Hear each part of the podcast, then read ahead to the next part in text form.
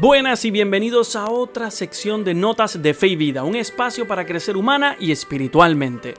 Les doy la cordial y calurosa bienvenida a todos los que están escuchando este podcast. Les agradezco a ustedes por siempre estar semana tras semana aquí conmigo. Hoy vamos a estar hablando de la bienaventuranza, específicamente la primera bienaventuranza. Dichosos los pobres de espíritu, porque de ellos es el reino de los cielos. Así que por favor quédate conmigo, vamos a tener varias noticias, incluyendo una entrevista a la hermana Sister Teresita de la comunidad de las hermanas de San José de Brentwood, New York, desde Lajas, Puerto Rico, para hablarnos de la realidad de los niños en la academia que ella está a cargo y a raíz de los terremotos, ¿qué está sucediendo? ¿Cómo ella lo está manejando? Y cómo también esta bienaventuranza aplica a ella como hermana religiosa. Así que quédate conmigo, compártelo, dile a aquella persona que conoce, que está cerca, mira, únete, empieza a escuchar el podcast, porque estamos creciendo, hay más personas cada vez. Y suscríbete, encuéntrame en las redes sociales y por favor, no dejes de oírlo y no dejes de compartirlo. Porque Notas de Fe y Vida acaba de comenzar.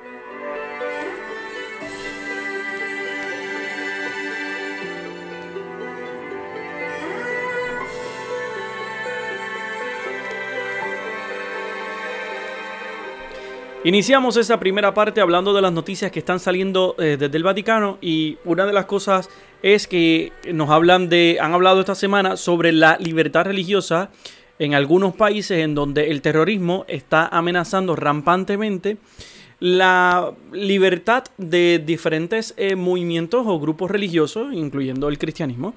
Y así que pues ellos han tomado Estados Unidos, pues, tiene una, un grupo de personas que se encargan, eh, un embajador específicamente que se encarga de llevar a cabo esta defensa para la libertad religiosa en algunos países en donde pues ellos pueden ayudar.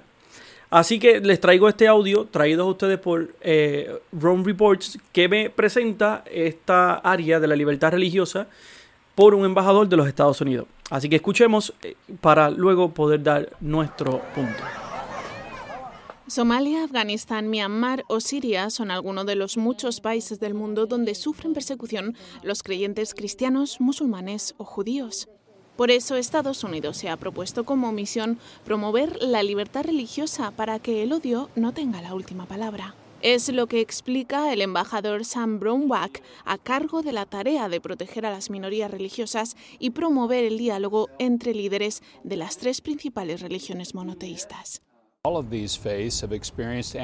Todos los creyentes de estas religiones han experimentado y experimentan persecución, odio, violencia e incluso hasta la muerte a causa de su fe. Queremos que estas tres religiones trabajando juntas detengan esto y se conviertan en un instrumento para la paz y no para la guerra. Con este diálogo interreligioso, esta paz está llegando a zonas donde por años ha faltado. El embajador explica el caso de Sudán, donde en 2019 y después de 10 años se reconoció la Navidad como día festivo. Um, uh, Me reuní dos veces con el presidente. Este era uno de los puntos clave para que se normalizaran las relaciones entre las demás religiones y el Islam, ya que en el pasado, con el presidente Bashir, Sudán era de facto un estado solo musulmán que apoyaba el terrorismo. Esperamos que el nuevo gobierno sea más abierto y reconozca por igual a todos los credos. En otros lugares de África, la libertad religiosa está más amenazada que nunca. Es el caso del Sahel y de países como Malí, Burkina Faso o Níger. Es una situación delicada que además está empeorando. Se necesita más ayuda internacional. Nosotros estamos aportándola, pero se necesita mucha más. Es una zona del mundo donde se está gestando la próxima amenaza terrorista real que se hará más fuerte si el mundo no comienza a prestar la debida atención. La incapacidad de los gobiernos de estos países y la indiferencia internacional están favoreciendo la violencia. En lugares como Nigeria, los pastores fulani están sembrando el terror allá por donde pasan.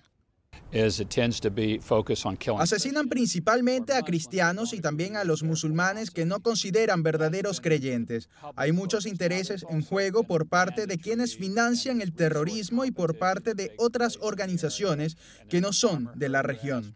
Se aprovechan de la diversidad religiosa y así crean y alimentan los conflictos. Por eso el embajador estadounidense quiere promover el entendimiento entre los líderes de las tres religiones abrahámicas para promover la paz. Con un frente común unido, los extremistas tendrán más difícil usar la religión con fines violentos. A la vez, se busca también promover un desarrollo humano integral que pueda ofrecer oportunidades de futuro a los habitantes de estos países castigados por la violencia.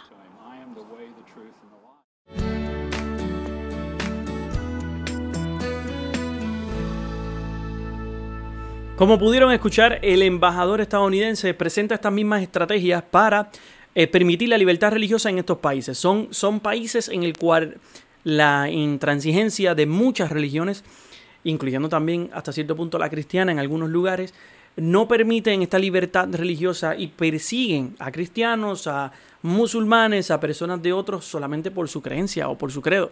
Y esto pasa en todos los lugares. Eh, claro, el embajador norteamericano habla de cómo ellos pueden ayudar a estos países específicos con esta persecución, pero dentro de los Estados Unidos también existe. A mí a veces lo más que me preocupa de la libertad religiosa es que no es que solamente respetemos la libertad religiosa, sino que también hay que evaluar muchas veces hasta qué punto la libertad religiosa nos puede llevar.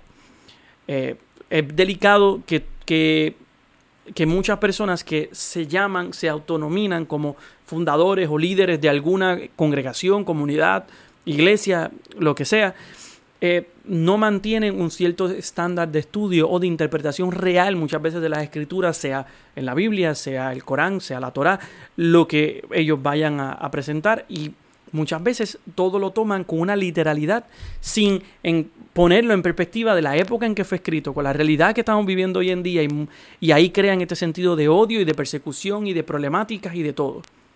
¿Por qué? Porque si dentro de la Iglesia Católica, que obviamente no es perfecta, pero los curas, las religiosas, eh, los religiosos, los laicos que quieren educar, enseñar, este, predicar, tienen, se les exige un cierto, un cierto conocimiento profundo de la escritura, una cierta, un cierto estudio. Hay muchas comunidades religiosas que sacerdotes estudian 8 años, los jesuitas estudian 12 años. Las comunidades religiosas que estudian bastantes años también y se adentran en las escrituras y están constantemente leyéndolas para comprender lo que está dentro. Y a veces se termina sin comprenderlo todo. Hay cosas que también le cuesta a uno. Uno, yo cuando leo a veces, pues uno dice, ok, sí, conozco ciertas cosas, pero hay cosas que, vamos, tengo que educarme mejor, tengo que buscar más profundamente dentro de la Sagrada Escritura. Y esto es lo que da un pie muchas veces a esa intransigencia o ese problema dentro de la libertad religiosa. Y la falta de educación es lo que no permite que muchas veces haya respeto entre religiones, entre credos, entre personas y razas. Y hasta cierto punto hasta culturas, porque eso también pasa cuando no se conocen culturas, porque esto no solamente está eh, limitado a la libertad religiosa. Eh, por eso el Papa celebra, eh, celebró hace unos días este encuentro con religiosos y religiosas y él habla de este mismo tema, como también hay que educarnos y crecer en este mismo ambiente, porque es necesario que si queremos que la libertad religiosa se dé de parte de los islámicos hacia nosotros, pues nosotros también hacia ellos y tenemos que educar a los nuestros para que comprendan muchas veces la libertad religiosa de los demás. Así que te dejo con este audio traído por Rome Report sobre la celebración del Papa hacia los religiosos. Escuchemos.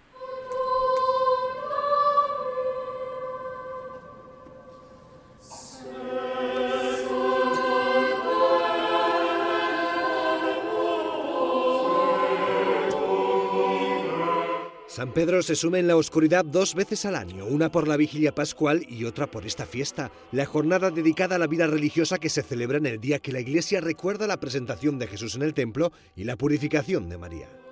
Desde el atrio de la basílica partió esta sugestiva procesión, mientras el coro recordaba con su canto las palabras de alabanza a Dios que el anciano Simeón pronunció en el Evangelio al ver al Jesús niño, luz para revelación a los gentiles y gloria de tu pueblo Israel. Es un modo de simbolizar que los religiosos son una luz para el mundo. En su homilía Francisco fue directo. Recordó que en la vida religiosa no cuentan los logros personales, que a veces son pocos y llevan al desánimo. Lo que cuenta es cuánto espacio se le deja a Dios en el alma.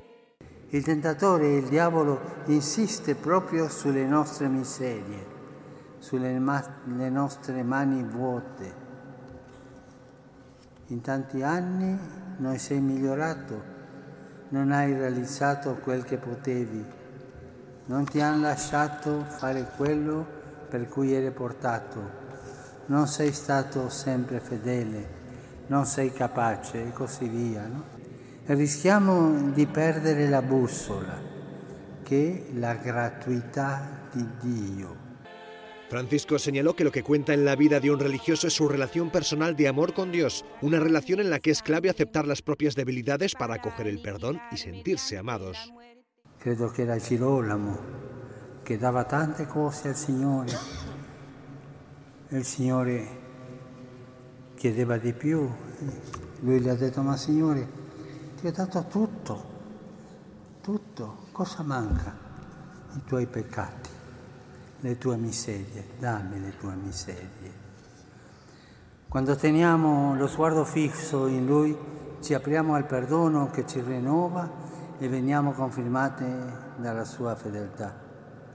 Oggi possiamo chiederci, io, a chi oriento lo sguardo?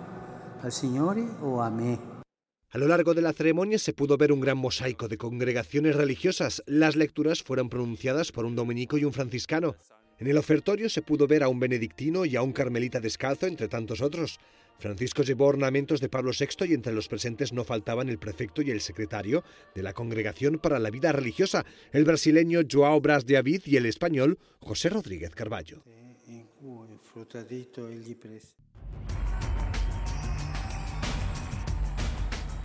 Como pudieron escuchar, el Papa presidió una hermosa celebración junto a los religiosos para también celebrar ese momento hermoso que él encuentra con ellos. Pueden buscar los videos en internet para que vean cómo las luces se apagan, está todo oscura, las velas encendidas entre cada una de las personas que están allí, los religiosos, fieles y todas las personas que componen la iglesia en ese momento. Y pueden ver la ceremonia porque es muy bonita. Y hay que hablar de que el Papa le motiva esta celebración porque obviamente, además de solamente ser en estos momentos el Papa, el sumo pontífice, la cabeza de la iglesia visible, también fue religioso en sus principios. Y pues claro, esto le lleva a él a pensar en sus raíces, donde inició, empezó en una comunidad, los jesuitas, y pues de los jesuitas pues fue creciendo, ellos le educaron, le llevaron a una espiritualidad basada en San Ignacio de Loyola muy importante para su vida, y pues también hay un principio de una vida religiosa que también se desempeña en sí, por ende él habla muy hermosamente sus palabras, también bromea entre ellos, porque él sabe lo que pasa dentro de las comunidades. Lo que a veces las discusiones, las disputas, como dijo en el mensaje, pues a veces nos vamos a entrar a puño y vamos a pelear, pero es mejor hablarlo que empezar a hablar de espalda, lo que es el chisme. Y hay que dejar eso de un lado, dice él. Pero también él menciona más profundamente el amor de la comunidad. Cómo es muy importante, cómo es bien importante el amor de la comunidad dentro de un grupo religioso como ese amor que se fundamenta entre los hombres y mujeres, esa comunidad que crece, que se nutre día a día con la presencia de cada uno de los hermanos que están ahí, le permite a la persona crecer y encontrarse con Dios de una forma más humana, más real, más presente en la vida de los hermanos y hermanas.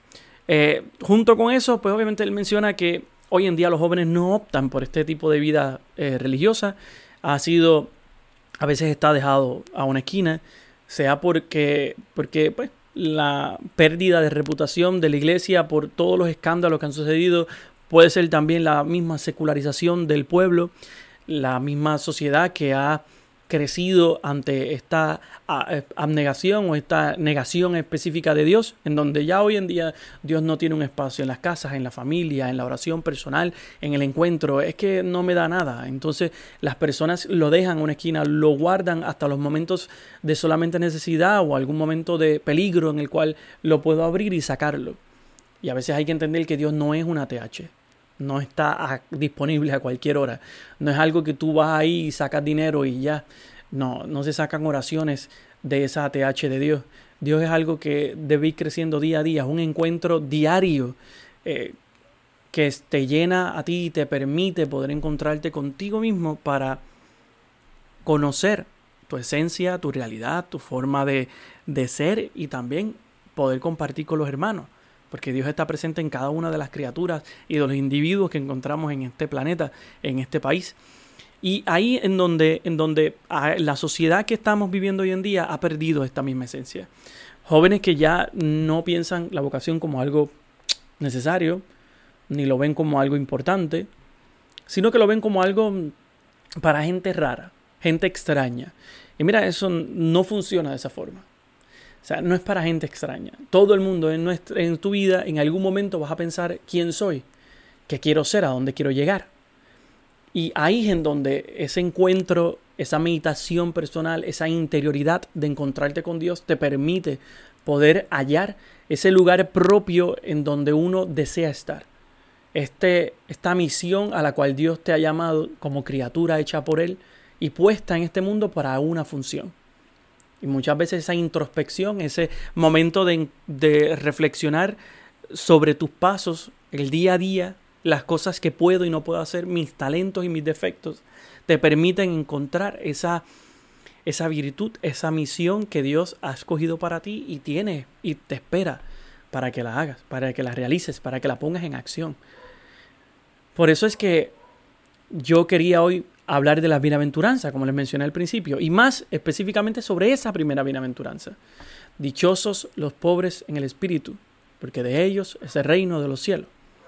Y muchas veces se interpreta esa, esa, esa bienaventuranza como como si fuera una bienaventuranza basada en el dinero, y no es en el dinero, no está basada en el dinero, está basada en esta misma espiritualidad propia.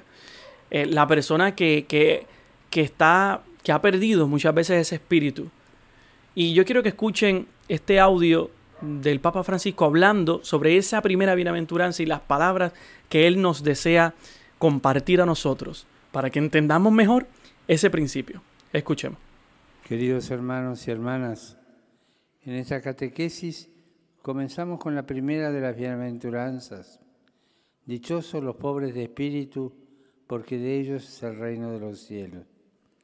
San Mateo no se conforma con decir pobre, dando al término un sentido puramente económico material, sino que dice pobre en el espíritu, es decir, pobre en lo más íntimo y profundo, allí donde todos debemos reconocernos incompletos y vulnerables por mucho que nos esforcemos. Paradójicamente es ahí donde está nuestra felicidad, nuestra bienaventuranza, pues negar esta realidad nos lleva por caminos de oscuridad, a odiar y odiarnos a causa de nuestros límites, a tratar de ocultarlos, a buscar con desesperación ser alguien ser más todavía. Ser pobres nos libera del orgullo, del exigirnos ser autosuficientes y nos da derecho a pedir ayuda, a pedir perdón. Tan difícil pedir perdón. Nos, nos abre el camino del reino de los cielos. En la humildad, en la oración, encontramos este camino nos ponemos delante de Dios y le pedimos que venga en nuestro auxilio, que no tarde en socorrernos, que manifieste su potencia en el perdón y la misericordia. Es ahí donde Jesús ha manifestado la fuerza de Dios, no en el poder humano, en tener o aparentar, sino en el testimonio de un amor que es capaz de dar la vida y la verdadera libertad. Saludo cordialmente a los peregrinos de lengua española venidos de España y de Latinoamérica.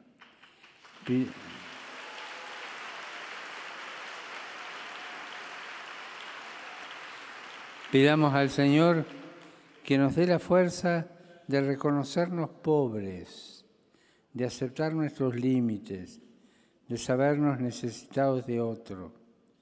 Solo así seremos capaces de acoger el amor que el Señor derrama en nuestros corazones y sentir la dicha de testimoniarlo ante el mundo.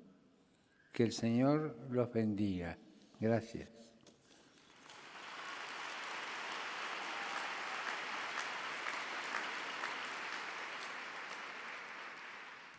Benedicat vos omnipotens Deus, Pater, et Filius, et Spiritus Sanctus. Amén.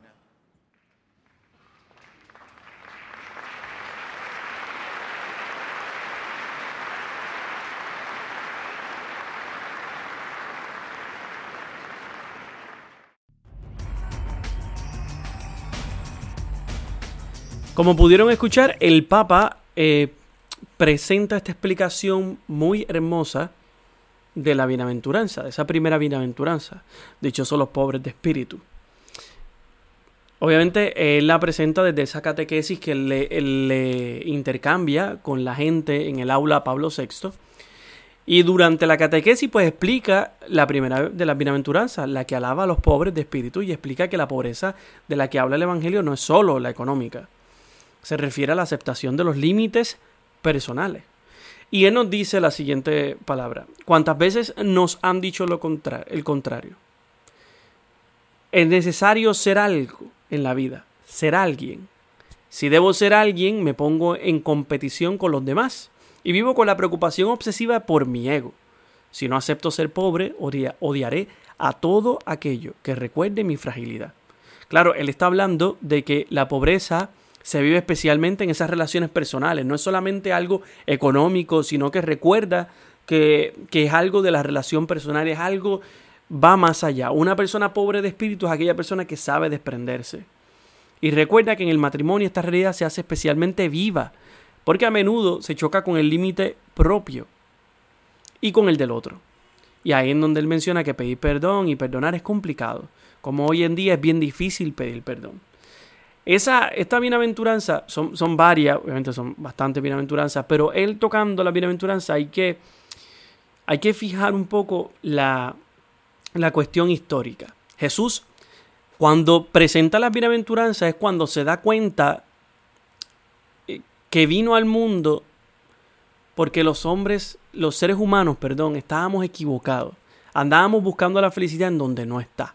Es por ello que un día pues sube a la montaña y habla a todas las personas que le seguían sobre la bienaventuranza, explicándoles que la felicidad no está en el tener, el dominar, el disfrutar, sino en algo muy diferente, en amar y ser amado. O sea, fíjate que la única y verdadera felicidad no está en la tierra, sino en el cielo. Eso es lo que Jesús quería decir con la bienaventuranza.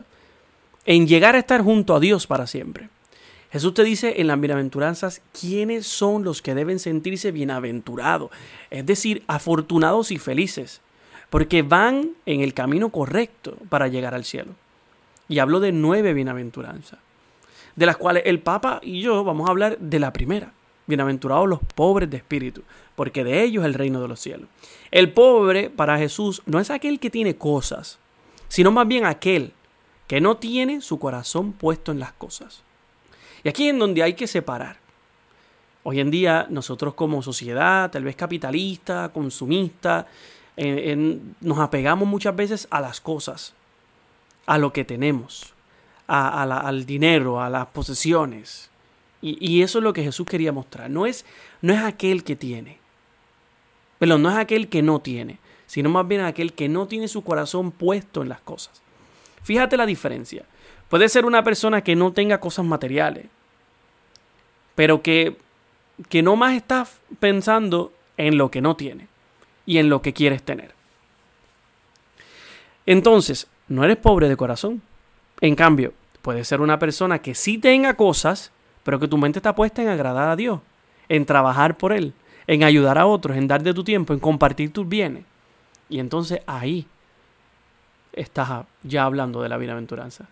Cuando no vives ocupado de lo que tienes, cuando no eres ambicioso, envidioso, presumido, cuando confías en Dios y no en el dinero, entonces eres libre, eres feliz. Y esa es la realidad de la bienaventuranza. O sea, Jesús busca a aquellas personas y les habla a aquellas personas que no viven ocupados de lo que tienen, sino aquellos que se entregan más al servicio de los demás, están más pendientes del prójimo, de entregar el tiempo, de compartir, de, de, de ayudar a los demás, aquellas personas que se, se muestran totalmente hacia los otros, aquellas personas que entregan su vida. Por eso Francisco cuando le habla a los religiosos en aquel audio que te puse anteriormente, les habla de ese mismo concepto, de cómo es importante entregarnos en esa bienaventuranza completa hacia los demás. Es ahí en donde la misión realmente se da. Y es en esta realidad de nosotros como puertorriqueños, como personas de este tiempo, de este siglo, en donde muchas veces somos egoístas, nos convertimos totalmente en el centro de atención, pensamos que el mundo nuestro rodea nuestra propia realidad. en donde todos los demás tienen que estar pendientes a nosotros. Y lamentablemente, tu vida no es un reality show. No es un programa de realidad. No es que, tú no eres el actor principal. Eres parte de una gama de, de personas que componen esta obra tan hermosa. Si cuando entramos a un teatro, a Bellas Artes, y vamos a ver una obra, una sinfónica, miramos toda la composición entera de la sinfónica, nos damos cuenta que cada una de las piezas son importantes. Si vas a escuchar la, orquesta sinfónica y comienzan ellos a afinar y de repente empieza la, música, eh, esa canción que ellos quieren tocar y te das cuenta que cada uno de los instrumentos debe estar afinado al mismo, al, a la nota perfecta para ellos. Deben cada uno tocar en el momento indicado. Y si alguno de ellos se sale fuera de esa nota, no toca en la nota que debería ser, la música se va, se pierde. Y esa es la bienaventuranza. Yo tocar en el momento indicado, no preocuparme por lo que tengo, sino preocuparme también por los demás. Por aquellas personas que son parte de mi, de mi obra, que son parte de esta obra de la cual yo estoy aquí. Que la persona que abre el telón en una obra de teatro es tan igual importante que el actor principal, aquel que va a hablar todo el tiempo, que el que maneja las luces, que el que eh, acomoda el sonido, es igual de importante que, lo, que los que están bailando, de los que actúan, de los que están hasta cierto punto mencionando. Ellos todos somos importantes, somos parte de esa misma obra. Y eso es lo que los misioneros muchas veces la misma iglesia nos los presenta. Personas que dedican su vida, que la entregan, que se dan en una constante lucha. Y esas, esos son los pobres de espíritu. Aquellos que tengo, pero también comparto, me entrego a ellos. Por eso hoy te traigo esta entrevista que le realicé a Sister Teresita, hermana de San José de Brentwood, New York, allá en Laja, en donde ella me habla de la academia en donde ella en este momento está a cargo. Ella es directora de esa academia. Y pues la academia lleva 80 años ya casi de, ah, trabajando. Y pues ella menciona cómo al principio pues, la academia estaba bastante llena, como después de un tiempo pues, la academia ha ido bajando y hoy en día pues ah, está con un número bajito. Es una academia de kinder a cuarto año y tiene pues cuarenta y pico de estudiantes, cincuenta y pico ahora después de los temblores. Y ella habla de esa misma realidad cuando me contaba, y esto no te lo dice la entrevista, porque la entrevista yo solamente me enfoqué en la realidad que está viviendo ahora después de los uh, terremotos y de los temblores en el sur.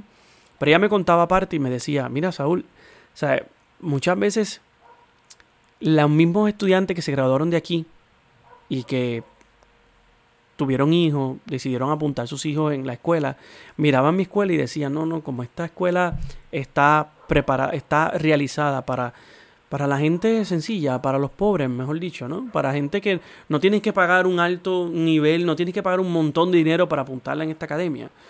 Es un dinero genérico, general, para que puedas estar aquí, para suplirle los libros y todo.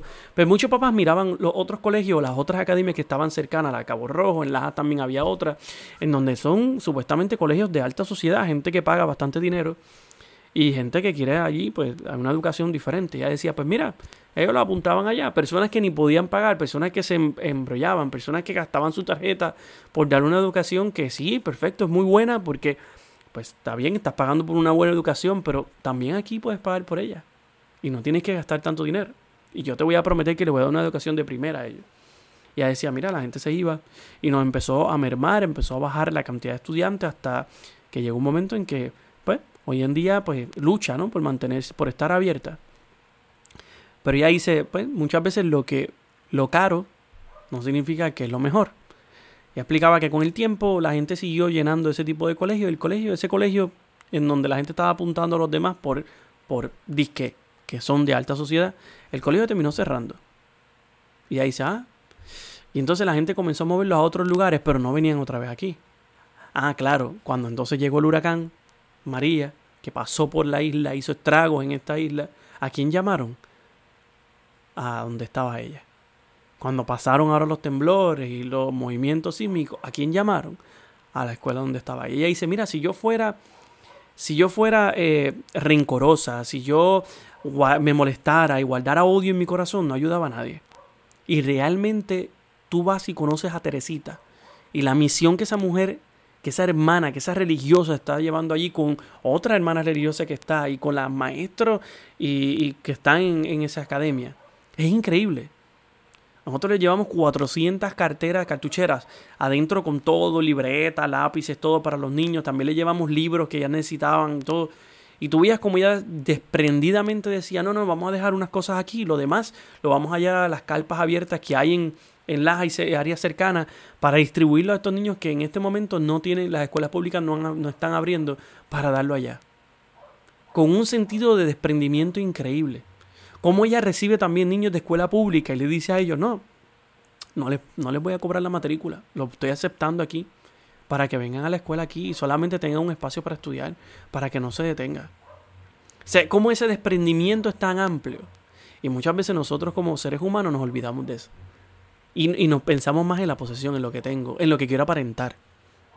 En lo que, en, en mi, en que no, no, es que me tengo que ver que soy de la alta sociedad. Mira, o sea, muchas veces la humildad, la humildad no es, no es, no es solamente la humildad, la humildad se muestra, la humildad se muestra realmente en, las acciones en quién tú eres. Yo no tengo que pagar una alta, un alto colegio para poder tener a mi hijo. Claro, si lo puedes pagar, págalo, perfecto. Pero si no lo puedes pagar, también hay que aceptar, como dice el Papa. Muchas veces hay que aceptar nuestra propia realidad, nuestros límites, hasta dónde yo puedo llegar. O sea, yo no tengo que aparentar algo que no soy. Yo puedo lograr muchas cosas sin aparentar, sin tener que, que creerme a alguien distinto. Y esa es la bienaventuranza real que está. Esa es la verdadera bienaventuranza. Dichosos los pobres de espíritu, aquellos que no se fijan en lo que tengo, sino en los demás, en lo que puedo compartir con los demás, en lo que puedo entregarme con mi hermano o mi hermana que se encuentra necesitado en este momento. La misión real es salir a la calle y entregarte. Eso es lo que decía el Papa a los jóvenes desde el primer momento que se encontró con ellos. Salgan a la calle, formen lío. Porque la realidad del caso es que quedándote cerrado no vas a lograr nada aparentando algo que no eres, tampoco logras nada. Solo logras eso, aparentar. Y la realidad es que las, apariencias se derrumban en algún punto y todo se acaba. Así que hay que, hay que reflexionar la, la bienaventuranza. ¿En qué momento yo me estoy quedando atado a la realidad? ¿En qué momento yo me estoy apegando a las cosas que tengo y no estoy pensando en los demás? En lo que puedo lograr con lo que tengo. En lo que puedo, puedo hacer por mis hermanos, por mi prójimo. Y entonces reflexionar. Te dejo ahora con, la entrevista de Sister Teresita para que escuche, pues, no tanto la bienaventuranza, sino su realidad después de los terremotos, cómo, qué está pasando en esa escuela. Y al final ella deja toda la información, si ustedes desean ayudarle, darle algún donativo, eh, para que academias como esa y otras más en, esta, en este país se queden para educar a los niños con valores reales, con estos valores que a veces se pierden en la sociedad. Así que puedes ayudarle con lo que sea. Porque no te estoy pidiendo que le des dinero, pero yo entiendo que academias como esta, escuelas como esta, no existen en muchos lugares. No existen en muchos lugares donde le enseñan el valor real de, de la hermandad, de vivir ahí.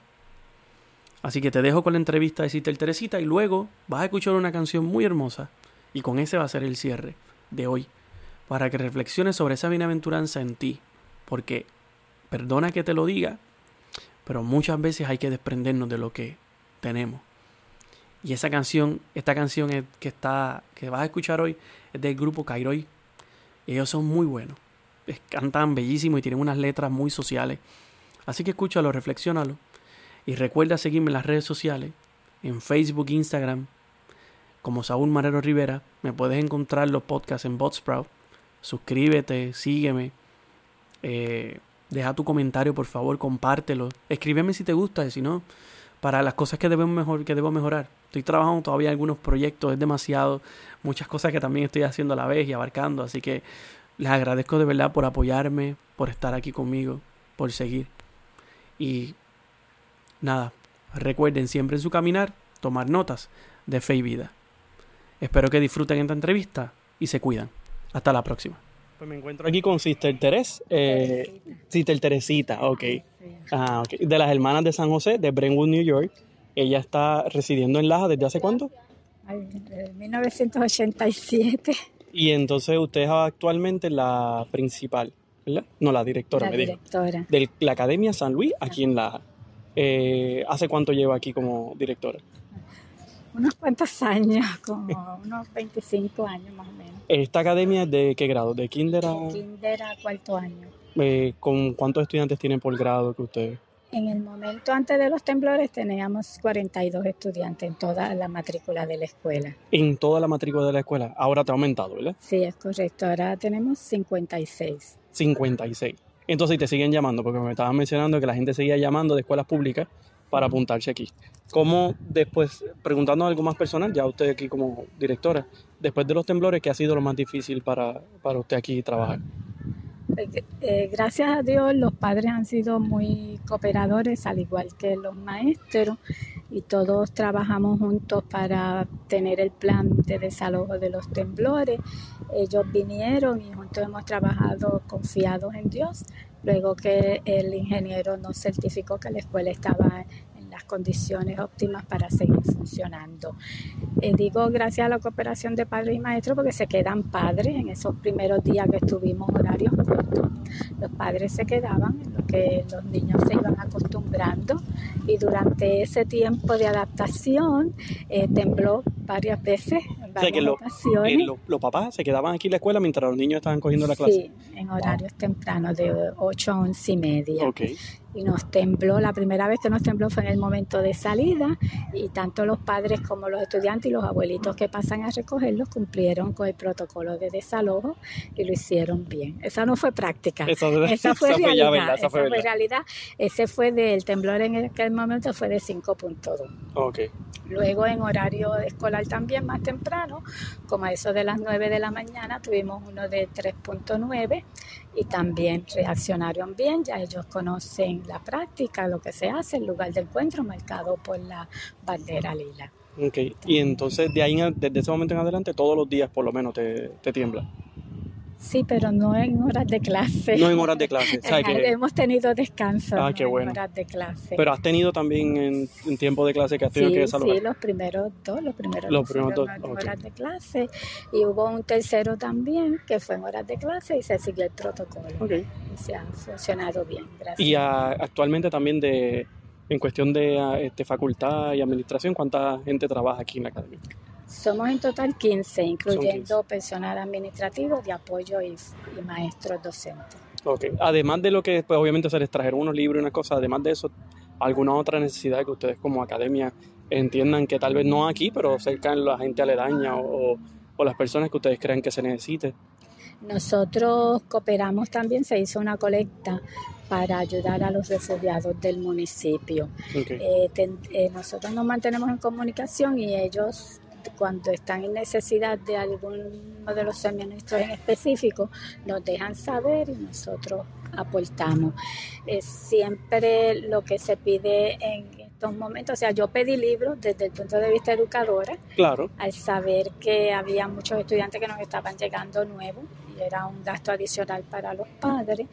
Esa fue mi inquietud y eh, vamos a trabajar a darle libros a los estudiantes que nos han llegado y a los estudiantes que hay maestros atendiéndolos en el parque, bajo carpa, que no tienen libros, que sabemos que son personas de iglesia responsables, a ellos les haremos llegar los libros. Y he estado pasando la voz de que todo padre que quiera tener libros para sus hijos, para seguirle dando la educación en su casa o a través del sistema de internet que algunos maestros han establecido por idea, por iniciativa de ellos, que le podemos facilitar. Si alguna persona, pues obviamente varias gente escucha pues este programa, alguna persona desea pues cooperar monetariamente pues, con usted o que, o que de alguna forma ayudar a la escuela o a usted pues, a las comunidades, ¿Usted tiene algún correo este, que se pueda mandar por carta, algo para que la gente pueda enviar? El, el email de la academia, todo en minúscula, academia san luis, arroba yahoo.com. Okay. La dirección de la academia es P.O. Box 420, Lajas, Puerto Rico 00667. El teléfono de la escuela es 787 899 4080. Y el teléfono celular mío que no, ya eso no, no, no, no, que no, yo lo doy porque eh, con esta situación ya no es personal, le he puesto al servicio de, de la escuela, es el 939 397-3925. Pues mira, muchas gracias, Sister Teresita, por eh, pues, recibirnos también de parte de la pues, donde trabajamos la academia. Eh, y fuera de eso, pues sabes que siempre a la orden y la gente que quiere ayudar, pues que se pueda comunicar y ayudar para que escuelas como esta también puedan continuar, ¿no? Le agradezco profundamente a la respuesta que ha dado Academia María Reina, a todo su personal. Es una escuela de las hermanas de San José. Claro, Por eso yo, ¿verdad? Eh, pedí la ayuda porque yo sabía que Rita, la principal, me había ofrecido su ayuda en la cooperación en lo que necesitara, así es que le tomé la palabra. Ah, Muchas gracias. el llamado. Gracias, bonita tarde.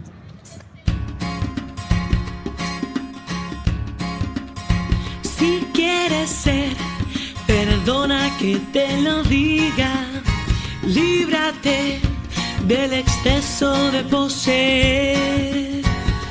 Que tanto nos llena de pies a cabeza y no nos deja espacio para crecer, para